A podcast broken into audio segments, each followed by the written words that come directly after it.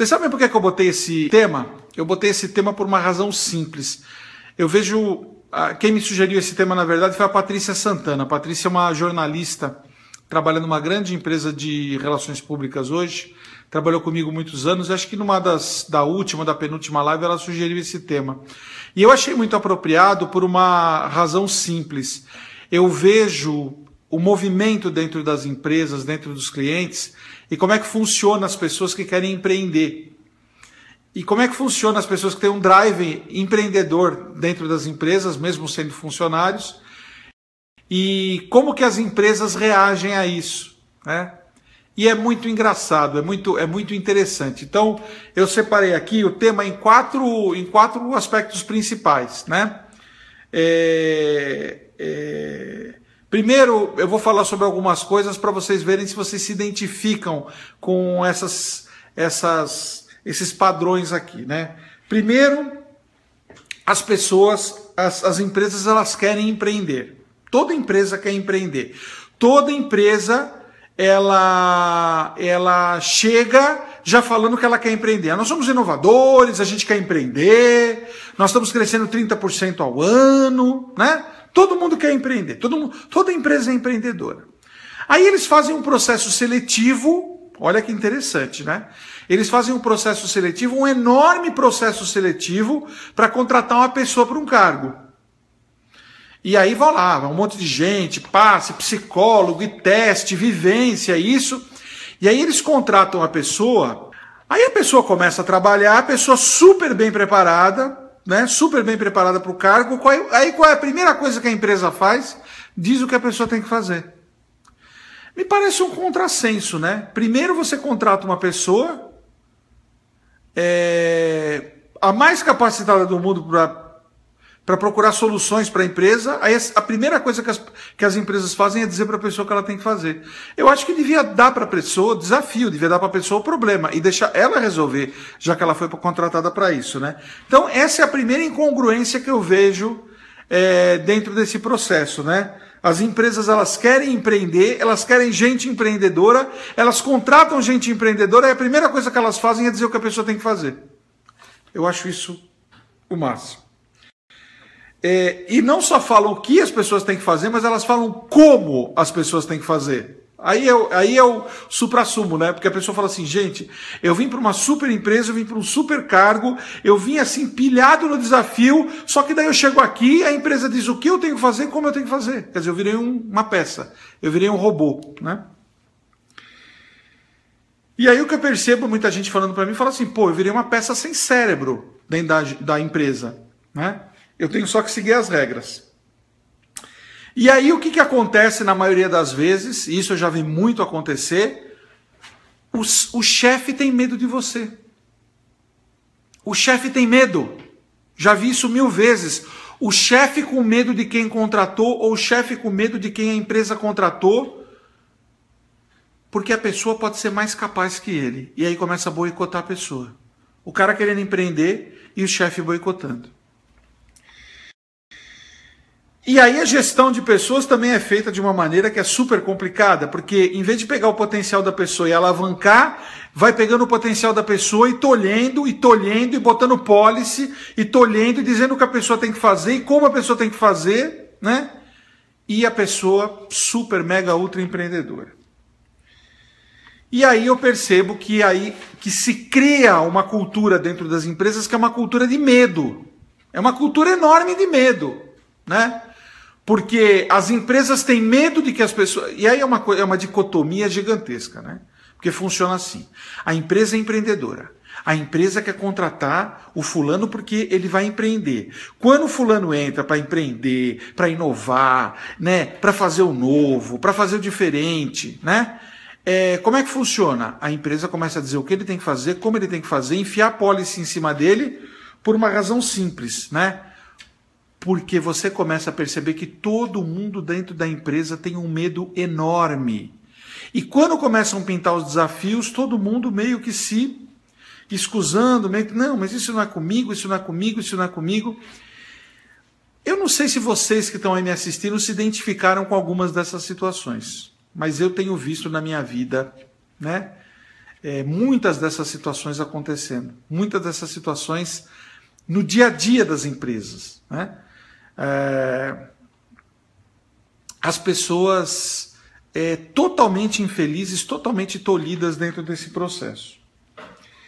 E aí começa a acontecer um outro fenômeno, é um outro fenômeno que acontece como consequência desse processo. Começam a aparecer bloqueios na sua cabeça. Bloqueios, bloqueios, bloqueios, bloqueios, bloqueios. Aí você começa a falar assim: rapaz, eu tô achando que é melhor eu não fazer mesmo. Rapaz, eu tô achando que é melhor eu não empreender. E você começa a acreditar no teu chefe que está te boicotando e está te colocando as pólices. Né? E aí você comete o maior erro da sua vida, que é começar a se questionar assim: e se isso não der certo? E se eu fizer isso e eu me queimar? Puxa vida, e se esse negócio der errado? E aí, meu amigo? Aí a coisa começou a pegar. Porque quando você começa a se questionar, quando você começa a recuar, quando você começa a perder o teu drive de empreendedor, quando você começa a achar que a coisa não vai dar certo, porque você está numa empresa que tem medo, né? Que não pode empreender, que tem que só pode fazer de um jeito, tem que fazer daquele jeito, não pode fazer de outro. E você começa a acreditar nisso, meu amigo, tu morreu. Tu morreu, mas morreu enterrado. Porque é muito disso que acontece no meio empresarial. A gente teve um cliente algum tempo atrás que eu vi a postura do dono da empresa e eu achava ela maravilhosa, porque ela estimulava as pessoas a errarem. Eu achava isso lindo. Aliás, é, hoje começou uma pessoa com a gente aqui no Incrível Talento e eu falei para ela, falei, olha, eu estou pronto eu estou pronto para admitir todos os erros que você fizer. Eu só não estou pronto para algumas coisas: falta de iniciativa, falta de vontade, falta de garra, falta de empreender, falta de colaborar, falta de ir à luta, ter faca na bota. Para isso eu não estou preparado, mas eu estou preparado para todos os teus erros. E tem mais um detalhe: você não é obrigado a saber nada, porque você está começando hoje. Então, essa é, acho que é a melhor maneira de você poder extrair o melhor da pessoa, para que ela possa avançar, para que ela possa realizar, para que ela possa fazer, para que ela possa criar, para que ela possa inovar. Né? Eu listei aqui algumas soluções para se você está passando por essa situação ou para se você conhece alguém que está passando por essa situação. Primeiro, tem umas dicas, umas dicas assim que eu observei na minha vida. Primeiro, se você quer empreender dentro da tua empresa ou dentro da empresa que você trabalha, comece devagar. Comece devagar. Você viu um projeto, está tocando um projeto, chega para o teu chefe e fala, chefe, eu estou vendo aqui que esse, esse projeto tem uma possibilidade da gente fazer mais isso, isso e isso, escalar ele e a gente faturar o dobro. Posso dar uma dica? E se a gente só fizesse esse módulozinho pequenininho aqui para ver se dá certo? Sem risco, devagar, Sabe? Não queira dar aquele super passo se você está vendo que a empresa está com medo, seu chefe está com medo, seus amigos estão com medo. Assuma o risco, mas assuma o riscozinho controlado. Faça testes. Faça testes. Puxa, eu estou pensando, estou fazendo isso, mas se eu fizer aquilo, é, eu acho que é capaz de dar certo. Faz um teste pequenininho, vai devagar, né? Vendo se dá certo. Outro detalhe, começa, te pediram uma coisa, te entrega mais. Entrega mais do que te pediram. E aí as pessoas vão começar a perceber que você tem um drive de, de avançar dentro das coisas. E vão te começar a te envolver e te incluir em outras coisas com um pouco mais de ousadia, com um pouco mais de inovação. Uma outra dica: dá uma solução para algum problema que não é da sua área. Você está num projeto, está num café, está no almoço, ou você foi incluso numa reunião que era da tua área, colabora, colabora, não é da opinião, tá? Colabora com alguma coisa, com alguma solução de algo que não é da sua área. Fulano, tô vendo que você está com dificuldade disso. Você já Você quer que eu te ajude a fazer isso?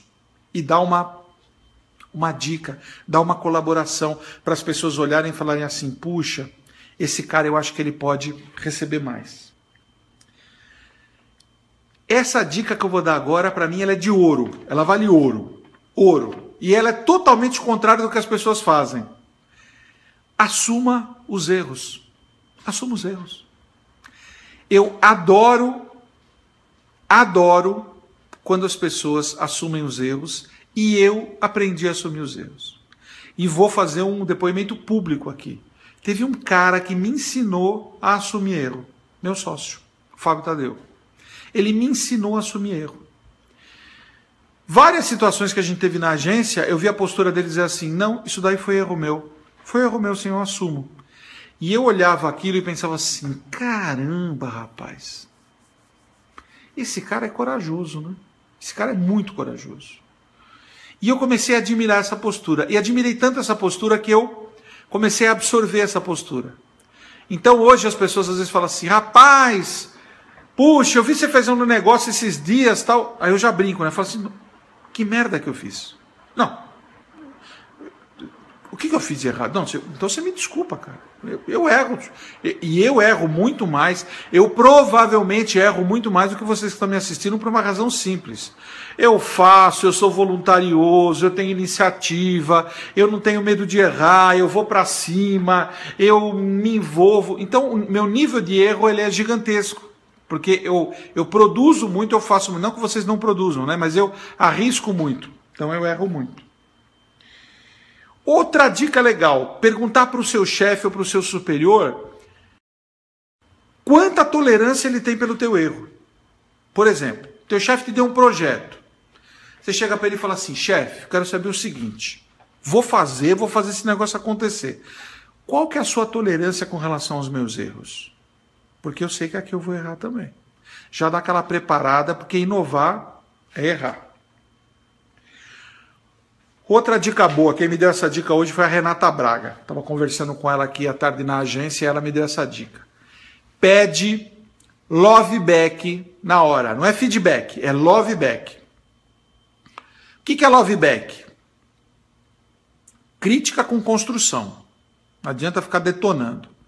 Então, assim, pede, chefe, fulano, ciclano, Tô caminhando por aqui e tal, me dá um love back. Quando você fala a palavra love back, o cara já se toca que não é para dar porrada, né?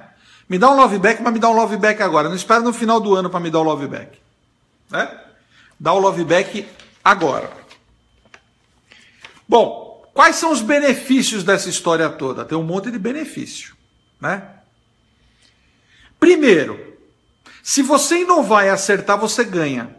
Ganha reputação, ganha ponto, às vezes ganha promoção, ganha aumento ganha uma baia melhor, né? O chefe vai falar, pô, vem mais perto aqui que eu quero você mais perto de mim. Então sempre você vai ganhar se você empreender dentro do teu ambiente de trabalho. E quando o chefe não tem tolerância a erros, tem chefe que não admite erros, então aí é chefe. Você tem que procurar trabalhar para um líder, né? Se você for ter chefe, ele não admite erros. Agora, se ele for líder, ele vai admitir erros. Por quê? Porque ele vai querer ver você voar. Vamos, vamos voltar aqui. Se você acertar, você ganha, tá? Então prepara o terreno para você acertar, prepara o terreno para você errar, prepara o terreno para você para ter tolerância com relação ao, ao erro. Outra coisa, outro grande benefício, você aprende com tudo que você empreender, com tudo que você acertar, com tudo que você errar, você aprende, aprende, você sempre vai aprender alguma coisa. Outra coisa, a empresa ganha. Se você empreender, arriscar, inovar e você acertar, a empresa ganha. Vou contar a história para vocês da 3M. Sabe o post-it? Post-itzinho, aquele amarelinho, laranjinha, piriri pororó que a gente usa pra caramba? A história da 3M é o seguinte: é, na área de desenvolvimento, conta a lenda, conta a lenda, que na área da 3M de desenvolvimento da 3M, eles estavam procurando fazer uma cola. Né? E aí desenvolveram essa cola, estavam fazendo os testes lá no papel, falaram, bem, essa cola não serve para nada, porque é cola, cola, descola, cola, descola, cola, descola, cola, descola. E disse que o cara deixou lá no painel dele um monte de, de, de, de papelzinho com aquela cola colado. E quando ele chegou no dia seguinte, ele começou a olhar para aquilo, a equipe dele começou a olhar para aquilo e falou: Meu, tem um produto aqui. Se a gente inventou, tá procurando uma cola que não descola e a gente achou uma cola que cola e descola e não perde a cola, a gente tem um produto aqui. Lançaram o post-it, fatura, sei lá, um bilhão de reais por ano no mundo, né? Então é assim, às vezes, quando você inova, quando você arrisca, quando você empreende, porque empreender é inovar e arriscar, tá? Não tem, não tem garantia, tá? É que nem a vida, não tem garantia. Aliás, eu, eu, eu tenho uma história que outro dia eu contei e, eu, e uma amiga falou assim para mim, mas tinha que ser você mesmo para dar a resposta dessa, né? Que eu estava numa reunião de empresários, né? E tava cada um contando uma lorota maior do que o outro, né? Não, porque amanhã, o ano que vem, é, a nossa empresa vai fazer uma fusão. Não, porque amanhã, não, porque amanhã. E eu só ouvindo, né? Ouvia um, ouvia outro, ouvia outro. Aí chegaram para mim e falou assim: e você, Lepeira? Eu falei assim: amanhã? Falei: amanhã todos nós vamos estar mortos. Falei: essa é a única certeza que a gente vai ter. Né? Então é assim: nem a vida tem garantia. Né? Nem a vida tem garantia, quanto mais você empreender e empreender dentro de uma empresa. Tem garantia nenhuma. Né? Mas de repente o negócio do post-it acerta, né? o negócio ganha. Se a empresa ganha, você pode virar sócio. A empresa acerta, acerta com você.